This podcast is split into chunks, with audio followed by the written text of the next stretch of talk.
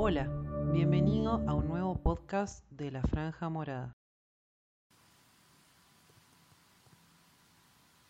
Hola chicos, mi nombre es Agustín Piga y la idea de hoy es hacer un breve repaso sobre la fisiología del sistema nervioso, hablando del potencial de membrana y de los potenciales de acción.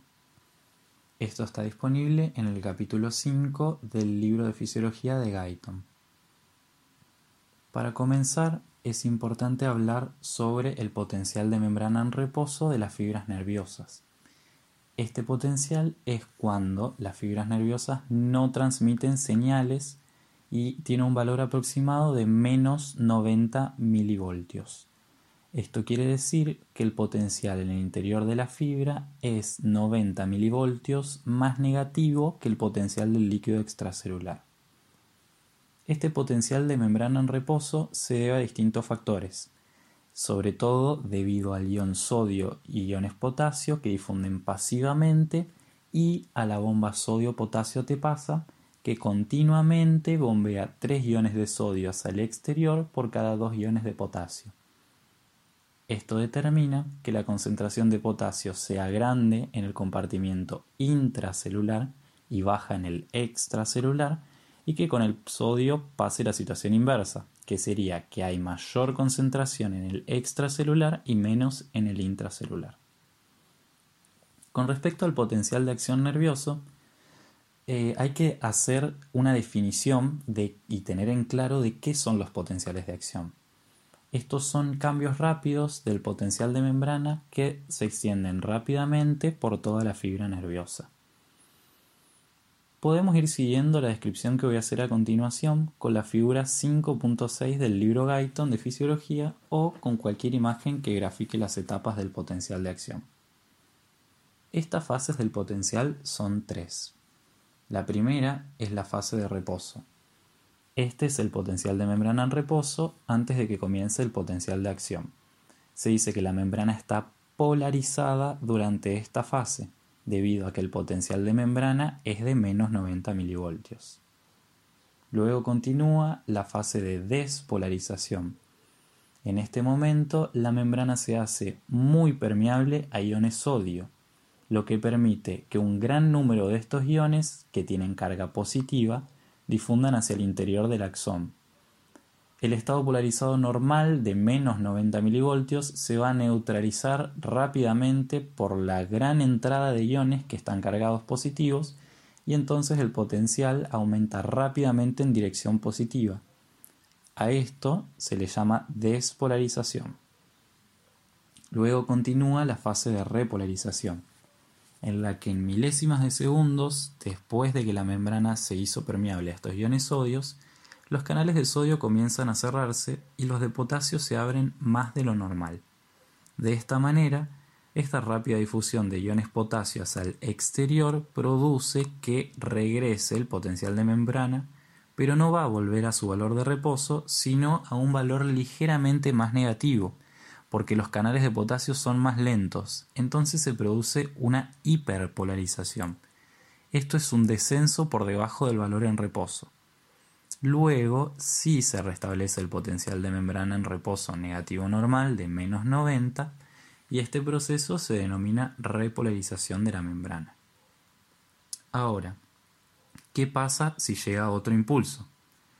hay un periodo en el que la llegada de un segundo potencial de acción inmediatamente después del primero no puede generar otro potencial porque están abiertos prácticamente todos los canales eh, de sodio que son dependientes de voltaje.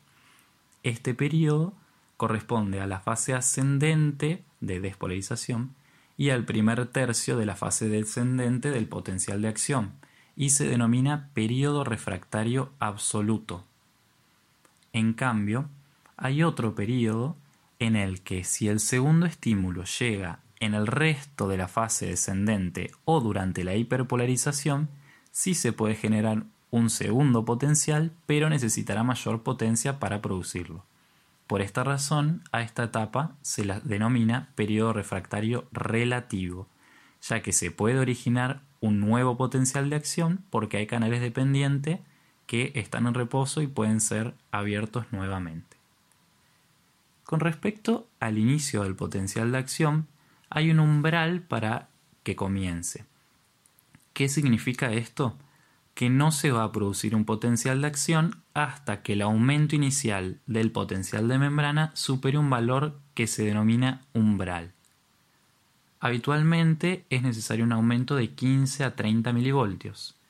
Por lo tanto, un aumento del potencial de membrana a una fibra nerviosa desde menos 90, que dijimos que es el reposo, hasta aproximadamente menos 65 milivoltios, da lugar a la aparición de un potencial de acción. Entonces podemos decir que menos 65 milivoltios es el umbral para la estimulación en las fibras nerviosas. Esto depende siempre del tipo celular que estemos hablando. El principio de todo o nada hace referencia a que una vez que se origina un potencial de acción en un punto de la membrana, el proceso de despolarización viaja por toda la membrana si las condiciones son adecuadas o no viaja en absoluto si no lo son. Es decir, una vez que supere el umbral, el potencial de acción se dispara. Vamos a hablar ahora sobre la propagación del potencial de acción. Los potenciales que se desencadenan en cualquier punto de una membrana habitualmente van a excitar porciones cercanas y esto va a dar lugar a la propagación del potencial a lo largo de toda la fibra nerviosa.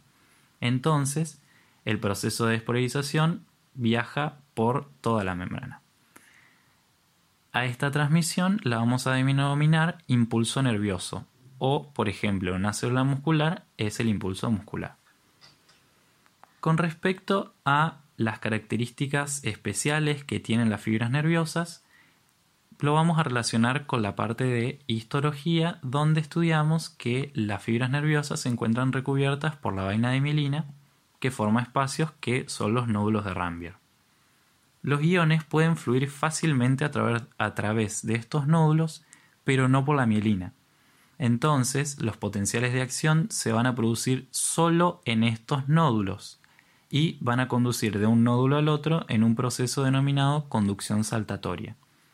Esto es muy importante y por dos razones.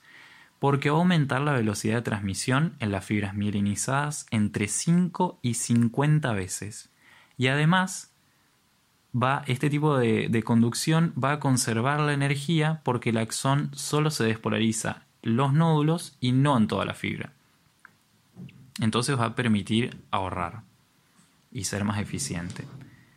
Con respecto a la velocidad de conducción en las fibras nerviosas, varía dependiendo siempre del tamaño de las fibras, pero es de 0,25 metros en un segundo en las fibras no mielinizadas que son pequeñas y puede ser de hasta 100 metros por segundo las fibras mielinizadas muy grandes. Muchas gracias por prestar atención en este ratito y espero que les haya servido.